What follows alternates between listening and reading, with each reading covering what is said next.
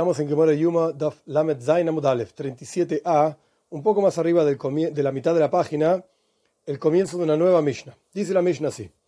Estamos hablando del Kohen God, del sumo sacerdote, haciendo todos los trabajos en el Beis Hamikdash, en el templo, en Yom Kippur, en el día del perdón. Y la Mishnah nos cuenta de la siguiente manera. El sumo sacerdote iba hacia el este del patio. ¿Qué significa esto? En un mapita, que no hay que olvidarse que esto es una especie de selfie, por lo tanto el mapita está como al revés. Acá es el este, acá es el oeste, esto es el norte y esto es el sur. El Kohen God, el sumo sacerdote, estaba parado por acá. Entonces venía el Mizrach o Azara. Esto es todo esto, es la Azara, el patio, iba hacia el este del patio. Vole el Mizrach Azara, del lado norte del altar siendo este el altar, este es el lado norte del altar. Vamos a ver que la Gemora va a explicar sobre este asunto algo importante. Hasegen Minoy, el secretario estaba a la derecha, como si fuese el, sumo sacerdote suplente. Estaba a la derecha, y traducción literal, la, la cabeza de la casa del padre. Pero esto se refiere a la autoridad legal, a la lógica del momento. Estaba del lado izquierdo del sumo sacerdote y ahí había, como está descrito ampliamente en Parshas Ahara y Mois, en el libro de Vaikra, los dos chivos, había dos chivos ahí. Y había como una cajita de madera que se llama Kalpe, que había dos loterías, vamos a ver esto en un minutito. Y adentro de esa cajita de madera había dos, como si fuesen chapitas, pero de madera Shkroy es el nombre de un árbol de madera, Broish, dice Rashi, y este se refiere a alguna acacia o algún tipo de árbol de madera de por ahí, de la zona. Y había entonces dos pedacitos de madera que se hacían como loterías, que vamos a estudiar esto más ampliamente, pero más adelante. Hoy eh, ellos estaban ahí, y eran de, de estas dos maderas, estaban estos dos eh, loterías de madera de Shkroya. Ben Gamla Shelzav Ben Gambla, el nombre de una persona, los hizo estas dos loterías de oro, en lugar de madera, de oro. Y los, la gente hablaba sobre Ben Gambla en forma de alabanza. ¡Wow! Lo hizo de oro, espectacular. Ben Kotin, ahora la, la Mishnah va a empezar a mencionar diferentes personajes que hicieron diferentes cosas de materiales o trabajos en el Beis Hamikdash en el templo. Ben Kotin, otro personaje, Oso Yud Beis Dad hizo 12 canillas al kior. El kior era como un samovar grande de cobre, de donde se lavaban las manos los sacerdotes. Vamos a estudiar esto.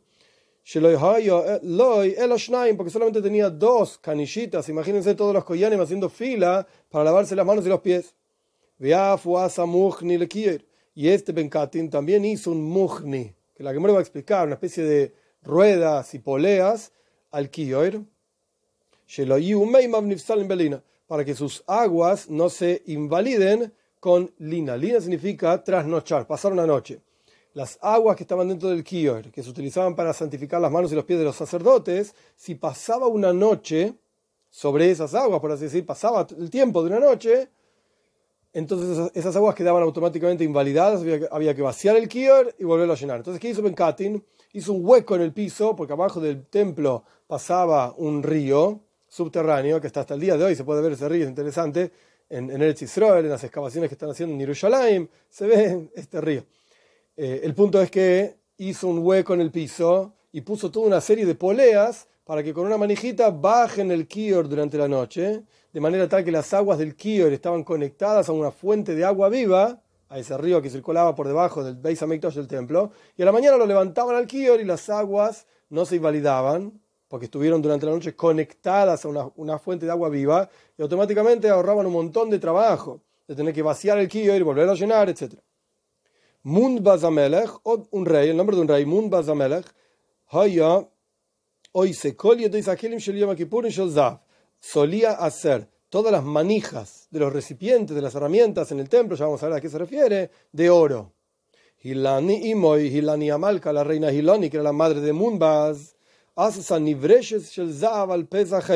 Hizo como un nivreshes. Rashi explica, nivreshes significa una menoira, un candelabro de oro, y lo colocó en la puerta del Heijal. El Heijal en el dibujo que tenemos es esta construcción que está acá abajo. Acá está el Santo Sanctorum, el Santo, etc. Ahí está la puerta del Eijal. Acá se ve un circulito, el kior y el agujero en el piso. El punto es que Ilani puso una menoira, un candelabro en la puerta del Heijal, de este lugar tan grande, palacio.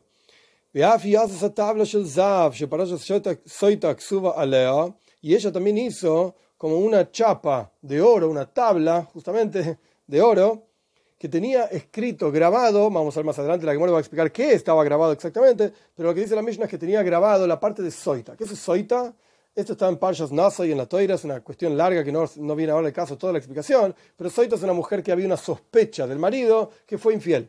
Entonces había que llevarla a Beis Hamikdash, al templo, y hacerla beber unas aguas mezcladas con una tierra y con tinta. ¿Qué tinta? Tinta que se utilizó para escribir en un pergamino toda la parte en la toira que habla sobre Soita, un pedacito de Parshas no soy. Y el Kohen tenía que mirar en el original y escribir. Entonces había que tener un Sefer Toira, todo un rollo, etcétera, para escribir. Y Lani Amalca, ¿qué hizo?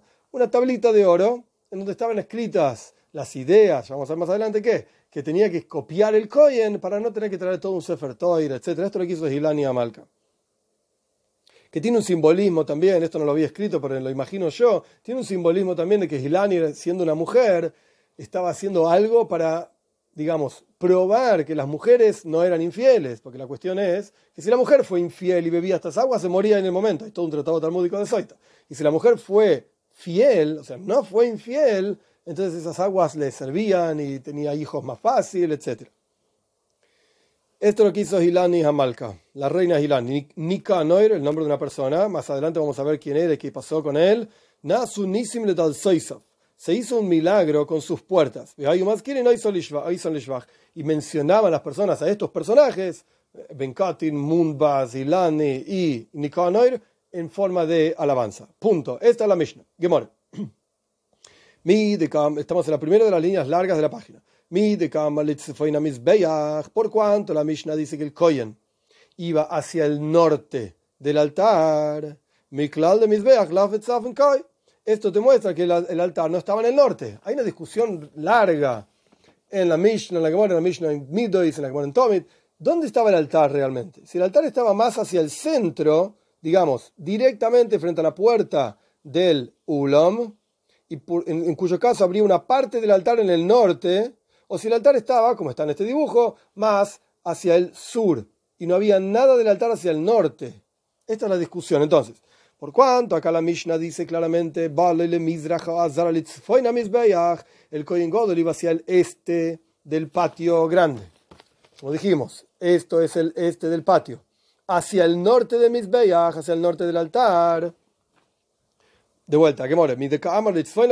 Por cuanto la Mishnah dice hacia el norte del altar, de Esto demuestra que el altar no estaba en el norte.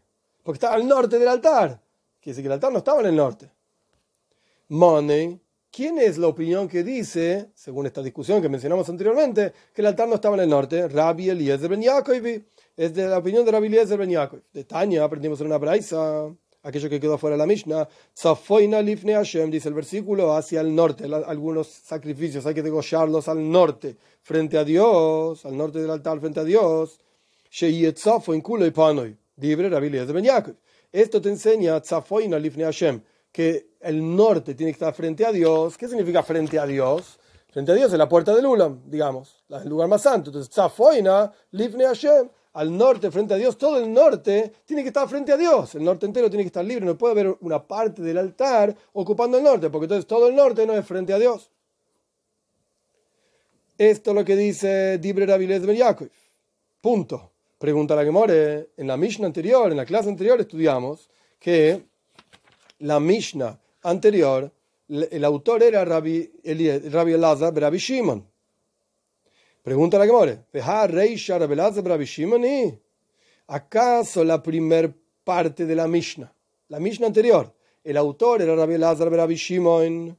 Que Rabbi Elazar Rabbi Shimon en otro lugar dice que había parte del altar frente al, en el norte del patio, es decir, que para Rabbi Lazar, Rabbi Shimon, parte del altar estaba efectivamente corrido hacia el centro. ¿Por qué? Porque Rabbi Lazar, Rabbi Shimon decía que Bein Ha'ulam este sector entre el Ulam, el, edificio grande, y el altar, eso es Tzafon. Quiere decir que el altar en realidad estaba corrido más hacia el centro. Había una parte del norte que era entre el Ulam y el Mizbeach, el altar. Esto es lo que dice Rabbi Shimon.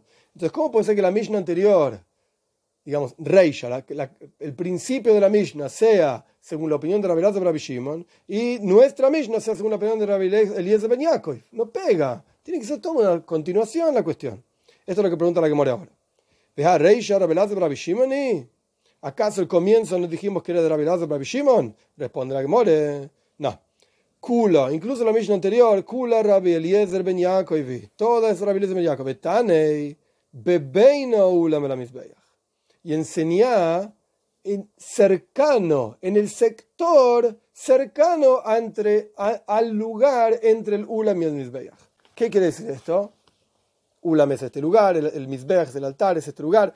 Tenemos Rabbi, el, Rabbi Rabbi Shimon, esto es lo que teníamos entendido, en la Mishnah anterior, nos enseñó que el Kohen God, el sumo sacerdote, iba Beina Ulam salía de este sector para pararse acá y acá encontraba una vaca, un par, un toro. ¿Y por qué, por qué estaba acá? Para que tenga que caminar poco. Pero Rabbi Lazar decía Beina Ulam entre el sector del Ulam y el Mizbeach, el altar. Y eso es Tzafon, y eso es el norte. Oh, porque Rabbi Lazar opina que el altar estaba movido hacia el centro y parte del altar estaba ocupando el norte del patio. Pero Rabbi Lazar Ben dice, cambia una letra en la Mishnah. En lugar de decir Bein Ulam la Mizbeach, dice Bebein. En este sector. No acá, sino acá. Cercano al lugar que está entre el Ulam y el Mizbeach. Esa es la forma que la Gemore resuelve que en realidad la Mishnah en Yuma es de Rabbi Eliezer ben Yaakov, no Rabbi Lazar Rabbi Shimon. Avanzamos. Y la Mishnah nos decía que el secretario, el, sumo sacerdote suplente, estaba a la derecha del sumo sacerdote y el líder alágico, legal, estaba a la izquierda. Omar Rabbi Yehuda, dice Rabbi Yehuda, el que la persona que camina a la diestra, a la derecha de su maestro es un burro es un, tonto, no sabe lo más básico de los buenos modales. Esto es lo que dice Rab Yehuda. Pero a partir de lo que estudiamos en la Mishnah hay un problema. Tenan, estudiamos en nuestra Mishnah Yuma, Segen Bieminoy. El, el sumo sacerdote suplente estaba a la derecha, y el líder alágico legal estaba a la izquierda. Entonces, acá, ¿qué, qué vas a decir? ¿Que el suplente del sumo sacerdote era un burro? ¿Qué está diciendo Rabbi Yehuda? Veoit. Más aún, Tania, aprendimos en otro lugar en la, en la Braisa, si había tres personas andando en el camino, el maestro va en el medio, Godul Biemino, y el más grande, más importante estudiante va a la derecha, y el, el, estudiante siguiente va a la izquierda. Entonces, efectivamente, hay gente a la derecha del maestro, del sumo sacerdote. ¿Por qué dice Rabbi Yehuda que es un burro? Si va a la derecha de, eh, de su maestro más aún, dice la Gemora. Lo mismo encontramos con los tres ángeles sirvientes de Hashem, sirvientes de Dios, que vinieron a visitar a Abraham. Mijoel Boemza, Mijoel, que era el ángel más importante, estaba en el medio. Gabriel Bieminoy, Gabriel estaba a la, a la derecha. Y Rafael y Rafael estaba a la izquierda. Entonces vemos que no está tan mal ir a la derecha de tu maestro. ¿Por qué dice Rabbi Yehuda que es un burro y no sabe lo más básico de los buenos modales? Tirguma Rab Shmuel Bar Papa, Rab Shmuel Bar Papa explicó esta enseñanza de Rab Yehuda, generación después, Kamei de Rabado, frente a Rabado, que de Shizkase Boy Raboy.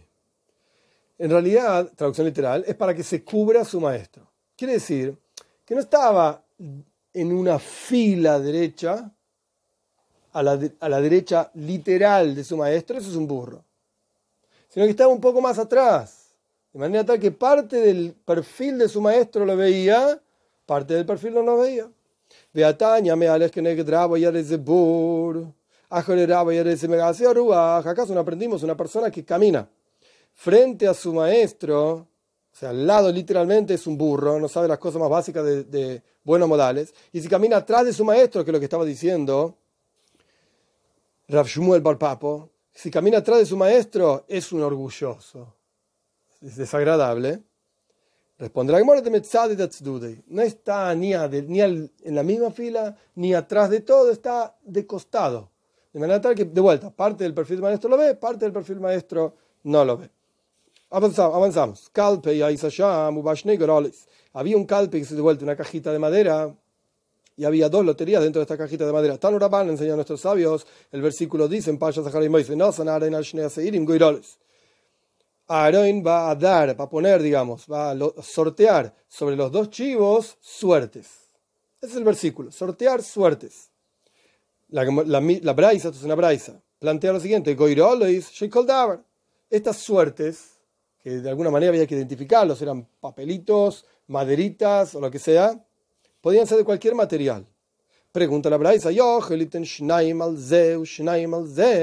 quizás vos dabas dos loterías sobre un chivo y dos loterías sobre otro chivo, porque dice Goirolois, loterías, son dos chivos, dos loterías acá y dos loterías allá, cuatro loterías en total. Talmud Loimar, la teoría dice, ¿no? Goira lejot la Hashem, Goira lejot la Azazel una lotería, un chivo iba para Dios, digamos, se ofrendaba, y el otro chivo iba para Azazel, que más adelante vamos a estudiar que era, una montaña donde se lo empujaba el chivo, etc. De ahí sale la idea del chivo expiatorio.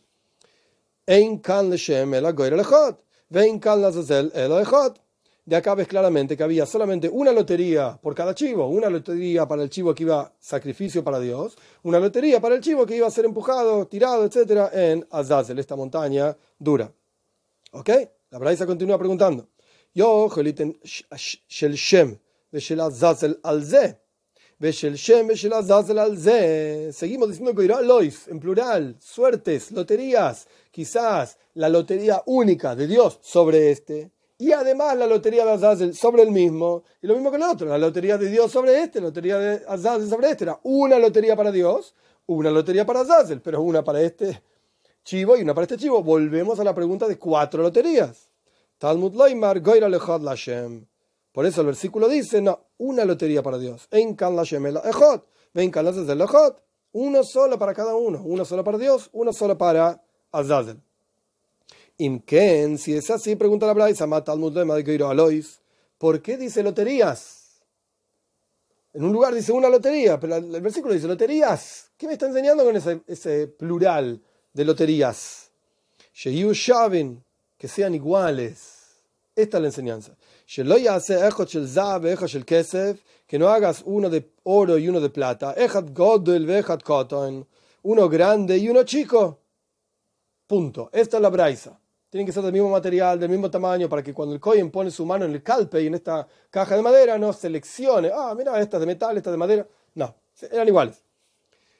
La que me pregunta sobre esta braisa, Goirales y Davar. ¿Podían ser de cualquier material estas loterías? ¿Pshita? Obvio, pregunta la Gemore. ¿Qué me estás enseñando? Si es algo que es obvio, ¿para qué lo quiero? ¿Para qué lo tenés que registrar? Loy, Srija. No, no, no, no es obvio, lo, necesitamos. De que detaña, como aprendimos en una braisa, por cuánto encontramos en el tzitz, el tzitz era como una taza de oro, una, una placa de oro que llevaba el Kohen Godel en la cabeza, en la frente. El tzitz, la toira dice claramente que tiene que ser de zav, de oro. Y está escrito el nombre de Dios sobre el tzitz. De vuelta, el texto, lo que detaña, como aprendimos en una braisa. Encontramos el tzitz, que el nombre de Dios está escrito sobre él, y era de oro. Yo, quizás las loterías también tienen que ser así, tenían que ser de oro. Talmud Loimar Goiral, Goiral, Riba. Por eso dice dos veces la palabra Echad Lashem, Goiral Echad Azazel. Una lotería para Dios, una lotería para Azazel. ¿Por qué repite la palabra lotería? Para aumentar. Riba Shel Zais, Riba Shel Gois, Riba Shel Shkroya. ¿Qué es lo que aumenta? Aumenta que podía ser de madera de olivo, había que aumenta que podía ser de madera de nogal, del árbol de las nueces, o de shkroya, de este acacia o lo que sea que era esta madera. Punto. Avanzamos en la Mishnah. Benkat inasa shnai masar de kiyar bejule. Benkat inasa dos hizo, doce, Benkat hizo doce eh, canillas para el kiyar. Tana, aprendimos en la braisa que de. Para que los doce hermanos, digamos, de él, de Benkatin, que también era un koyen, que están ocupados en la ofrenda de la ofrenda de la mañana o de la tarde, que se llama Tomid, de todos los días, se santifiquen sus manos y sus pies al mismo tiempo, para ahorrar tiempo. Muy bien. Tana. Aprendimos en otra braisa, ojo, esta braisa está hablando de antes de que Benkatin haga las, todas las canillitas, había dos canillas nada más. Tana Shachris Bemiluoy, a la mañana, por cuanto el kior estaba lleno, porque a la mañana lo llenaban de agua, entonces se santificaban las manos y los pies de la canilla de arriba. Estaban las dos canillas una al lado de la otra, sino una arriba de la otra. Entonces, en una botella grande, por así decir, la canilla de arriba toma el agua que está más arriba. Arbis, biridoso y. Y a la noche, que en realidad se refiere a la tarde, cuando ya había bajado el agua y ya no había tanto agua, se podían santificar las manos y los pies con la canilla de abajo. Los comentaristas explican que en realidad a la mañana no podían santificarse con las canillas de abajo porque el agua tenía mucha presión. Como estaba lleno el kior, había mucha presión, salía mucho agua, se iba a perder todo el agua. a la mañana sacaba el agua de arriba y después el agua de abajo. Avanzamos. Afu asa muhni le También Penkatin hizo un muhni, que yo ya lo traduje, pero la Gemora todavía no lo explicó. Muhni lo hizo para el kier, para este samovar grande donde santificaban las manos y los pies los koyanim. Pregunta la Gemora, ¿más muhni? ¿Qué es un mujni? Omar Abaye, dice Abaye, Gilgelo. Eran unas poleas, unas ruedas de Ahav Meshakolei, a través de las cuales se bajaba, se hundía el kior por un hueco en el piso para que las aguas del kior estén conectadas con las aguas de un río que pasaba por abajo del templo. Estamos en la última línea del Lamed Zain Amudalef, 37a. Mun Bazamelech Hasakol Yedis Akelim Bejule. Mun Bazamelech dijo la Mishnah que hizo todas las, las manijas de las herramientas del templo que se usaban en Yom Kippur de oro. Las manijas de oro. Pregunta la Gemora, en Benabdino le dijo Si tenés mucha plata, haz el recipiente mismo de oro. ¿Por qué la manija de oro y el recipiente no? ¿Qué sé yo? De cobre, de plomo. Haz todo de oro, si igual tenés dinero. Ahí pasamos a la Medzainamut Beis, 37b. Omar Abaye Dice Abaye, yo te voy a explicar por qué, de qué está hablando, que Mumbaz Amelech hizo las, las manijas de oro, pero no la herramienta de oro. Sakinim. Está hablando de las manijas de los cuchillos. Había cuchillos en el templo, lo habíamos estudiado también en el Ulam, Beisa Jalifois, Jalifa, en, así explicaba Rashi. En árabe significaba, o significa, no lo sé, no sé árabe, cuchillos para degollar animales en el templo. Entonces, los cuchillos tenían que ser de un material duro, hierro. El oro no es un material duro y por lo tanto no se puede hacer shita con oro. Pero no porque esencialmente está prohibido el oro para hacer shita, sino porque es un material suave y no va a degollar como corresponde al animal. Entonces, cuando decimos que Munbazamelech hizo todo el todas las, las manijas de, las herramientas del templo de oro, y no la, herramienta propiamente dicha, porque es una herramienta que no se puede hacer de oro. Estamos, hablando del cuchillo para hacer shita, para degollar animales. ¿Ok? Esto es lo que dice Abaye. La que More plantea, Meisibe. Meisibe es una pregunta fuerte contra Abaye. No aceptamos esto que dijo Abaye recién. ¿Qué dice la Braisa?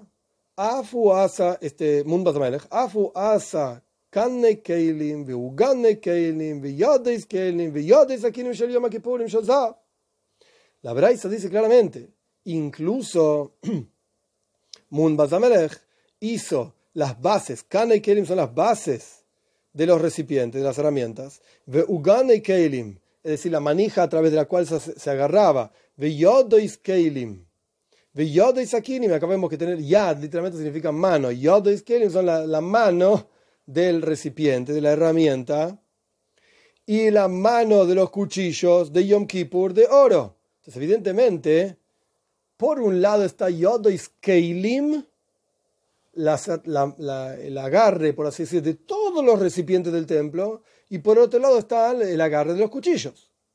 Abaye había dicho que Mun solamente se refería a los cuchillos, a, las manos de los cuchillos, a la kata se dice en hebreo, al, al agarre del cuchillo. Solamente eso era de oro, porque el cuchillo no podía ser de oro, pero el resto todo era de oro, tanto las herramientas como las manijas. Viene la Braille y dice, no, no, no. ¿No ves que se refiere a todo tipo de manijas? Las bases, la, manija de este tipo, la manija del otro tipo, manija de herramientas y manija de cuchillos. Todo eso lo hizo de oro Mundo. Pero evidentemente los cuchillos no, las herramientas no, todo el resto no está hecho de oro. Entonces, ¿qué vamos a decir? ¿Por qué no hizo las cosas de oro si tenía dinero para hacerlo?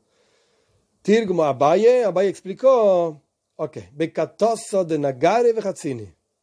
Este está hablando de las manijas de las hachas y de las hoz y diferentes tipos de cuchillos y cuchillas que había en el templo. ¿Por cuánto? De vuelta. Esas herramientas no se podían hacer de oro porque el oro no es duro. Entonces, eh, acá hablamos de diferentes tipos de herramientas, que todas ellas, sus manijas eran de oro, pero la, herramienta propiamente dicha no era de oro. No porque le faltaba oro a Munbaz, era un rey, Munbaz Amelech, sino porque en realidad no servía el oro para ese material. Punto. Avanzamos en la Mishnah. Hilani Imoy, Hilani Amalka, la reina Hilani, la madre de Munbaz, hizo una menoira, una, un candelabro de oro, etc. Tana, aprendimos de la Braisa. Cuando el sol brillaba, o sea, salía el sol a la mañana, salían como chispas. La luminosidad, el brillo de, esta, de este candelabro, de esta menoira era tal, parecía como que salían chispas de la menoira. Y todos sabían que ya era el horario de la lectura del Shema, porque salió el sol, porque veían las chispas, más allá del sol, veían las chispas impresionantes que parecían salir de este candelabro. Esto es lo que dice la Braisa. Pregunta la Gemora, me dice, momento, acá hay un problema.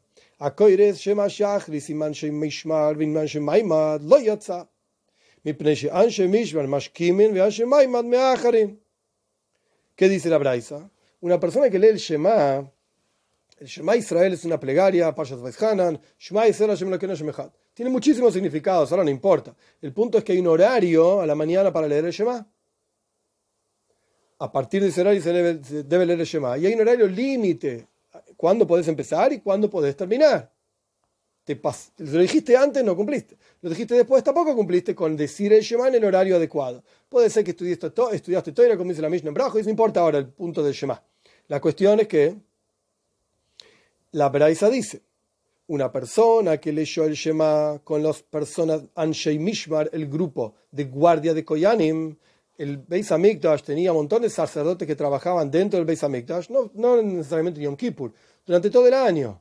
Yom Kippur era el Kohen God, el que tenía que hacer la mayoría de los trabajos, y la gente lo ayudaba teniéndole cosas, etcétera, acercándole cosas.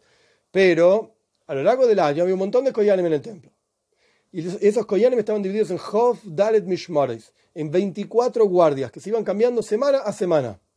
Iban rotando las guardias para que todos los Koyanim tengan la oportunidad de trabajar en el Beis Hamikdash estos Koyanim, que les correspondía esa semana en particular trabajar en el templo, se, llamaban Anshei Mishmar, los hombres de la guardia, Shmira. Les tocaba guardia ese día, esa semana, perdón, en el templo. Estos personajes se levantaban muy temprano y decían el Shema muy temprano, esto está explicado ampliamente en, en la Mishnah Tomid, en Gemora Tomid, decían muy temprano el Shema. Entonces, si vos vas a leer el Shema con ellos, no cumpliste. Vean Maimad, o si vos vas a decir el Shema con las personas del Maimad. Maimad, ¿qué es? Oimed es estar parado en hebreo. Maimad es un grupo de gente que estaban parados. ¿Qué pasa? Originalmente, los corbones, las ofrendas de la mañana y de la tarde en el templo eran en aras de todo el pueblo de Israel, para todos. Pero había que estar mirando el corban. Pero es imposible que todos los judíos estén todos los días, dos veces por día en el templo. Hay que trabajar, vivir lejos, qué sé yo. Entonces había un grupo de gente que eran Anshe y Maimat, en las personas seleccionadas, que también iban rotando, que, estaban parados en el momento del en el momento de la ofrenda del sacrificio en el templo, haciendo shlihus, siendo enviados de todo el pueblo de Israel, ellos se paraban en el templo por todo, en aras de todo el pueblo de Israel. Estos personajes, si vos leíste el Shema, o con Anshe Mishmar, con los Koyanim que se levantaban muy temprano, o con Anshe Maimad, con estos Yehudim, judíos, que no eran Koyanim, eran Israelim, digamos, comunes y corrientes, que en general leían el Shema muy tarde, lo yatza, no cumpliste tu obligación. ¿Por qué? Explica, explica la Braisa. Porque las personas, los eh, Koyanim que trabajaban en el templo, se levantaban muy temprano para decir el Shema, para hacer todos los trabajos del templo. Vean Shema y las personas que participaban, los judíos comunes, digamos, la popular, que participaban de las ofrendas a la mañana, a la tarde, etc., decían el Shema cuando terminó todo el trabajo. Tarde, relativamente tarde. Entonces, ¿cómo dijo la Braisa? Que cuando el sol brillaba, porque salía el sol, esta menoira, este candelabro que hizo Hilani Amalca, la reina Hilani, brillaba y la gente sabía que hay que decir el Shema. si vos vas a decir el Shema junto con la gente en el templo, o con los Koyanim, o con los Israelim comunes, no cumpliste. Entonces, ¿para qué sirve que esta, este candelabro, esta menoira, brille cuando sale el sol? No tiene ningún sentido. En realidad, es ser una señal, no para la gente del templo propiamente dicha, ni los Koyanim, ni los israelíes, era una señal para el resto de la, de la ciudad de Jerusalén. La gente en Jerusalén veía las chispas, entre comillas, que salían de esta, de esta menoira, no salían chispas, es el brillo del sol golpeando contra el oro, que parecía como que salían chispas. Punto. Y Lani Amalka, continúa la Mishnah, la que mora explicando la Mishnah, Afi hace esa tabla. Ella también hizo una tabla. Ya explicamos que era una chapa donde estaban grabadas algunas cosas. Ahora vamos a estudiar qué. Que tenían que ver con Soita, con la mujer desviada, etcétera, que se le hacía beber un agua mezclado con tierra, mezclado con tinta, etcétera. Shumait Mino. Aprended acá, esto es una clásica discusión del, talmúdica. Se puede escribir una meguila. Una meguila significa un texto de la toira, por ejemplo, para un niño, que obviamente no está obligado a estudiar toira, para que el niño aprenda.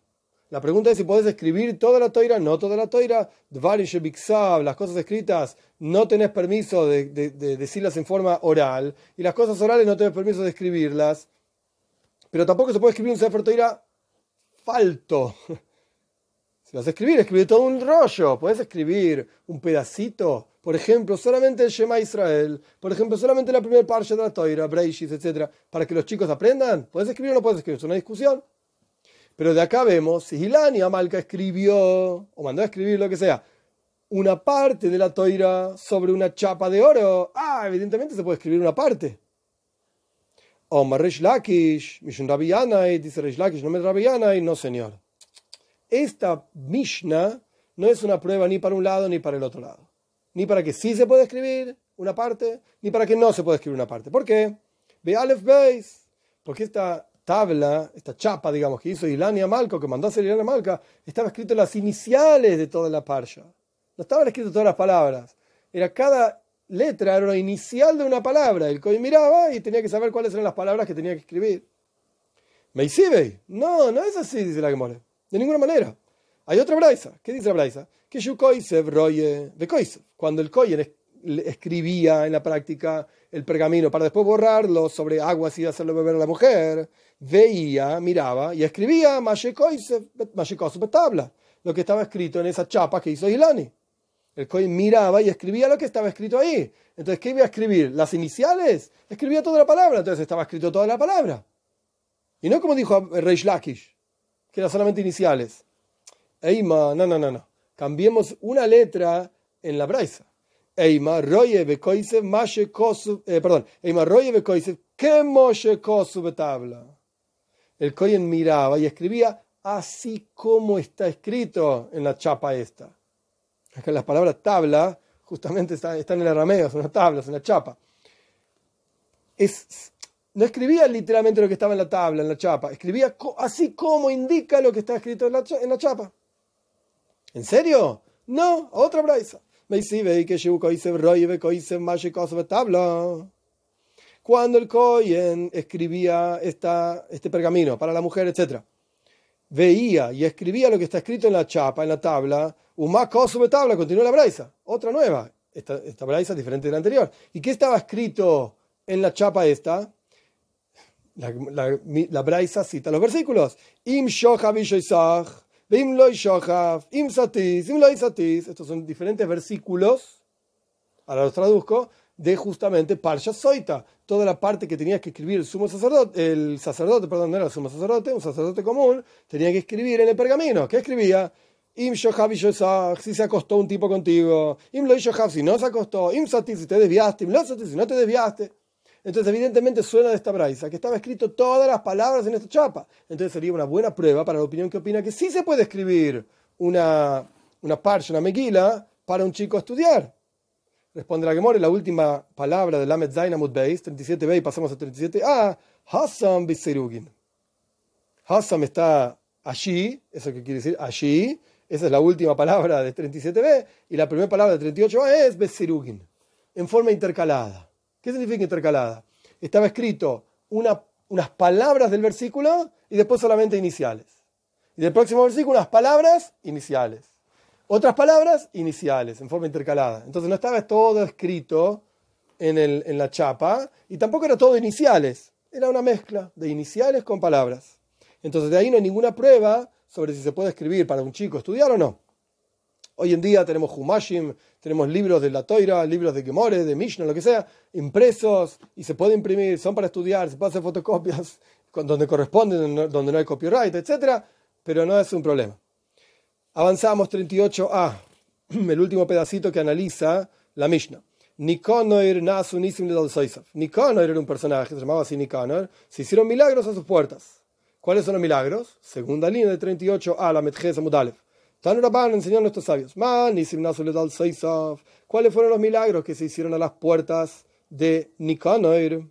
De hecho, en el templo mismo, en el Beis Hamikdash, estas puertas se llamaban Shara y Nicanor, las puertas de Nicanor. Tenían ese nombre. ¿Por qué? ¿Cuál es el milagro que se hizo a las puertas de Nicanor? Hombro. Dijeron, la historia era así. Que Sheholach Nicanor le Havid Dalses me Alexandria Mitzrayim cuando fue Nicanor a traer puertas de Alejandría de Egipto, o sea, Alejandría en Egipto,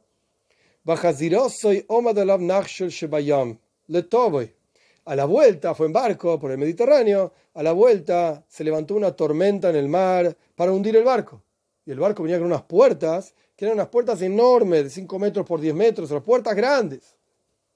Not luajas mehen agarraron una puerta, la tomaron la tiraron al río, al, mar, perdón, para que no, se hunda el barco con la tormenta. Era muy pesado. Y todavía el mar no se había calmado de su enojo, digamos, de toda la tormenta que había. Bikshu, los marineros entonces, Bikshu les Querían tirar la segunda puerta. Esto es insoportable, nos vamos a morir todos. Omadhun se levantó Nicanor de Korja y se abrazó a la puerta, se agarró a la puerta. Omar Lahem y le dijo a los marineros, Itiluni Ima, tírenme a mí con la puerta. No, de ninguna manera. Miyad Inmediatamente el mar se calmó de la tormenta. Y este Nikan estaba sufriendo al Jaberta porque perdió una puerta, ahora tenía una sola. Y cuando llegó al puerto, interesante, Rashi traduce en, francés antiguo, ¿cómo se dice Namal? Namal es una palabra en hebreo que trae acá la Braisa, que significa puerto. Pero ¿cómo se dice Namal? Rashi dice puerto. es un puerto. Ok.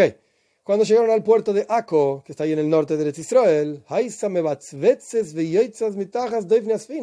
la otra puerta, la que tiraron al mar, estaba como flotando abajo del barco. No se perdió. Ese era el milagro. No se perdió la otra puerta. Acompañó al barco hasta el puerto de Ako. Veía y hay quienes dicen Beria Hubo una criatura en el mar que se tragó la puerta y la escupió en la tierra seca. Leo, Amar Shloime, y sobre esto dijo Shloime Melech.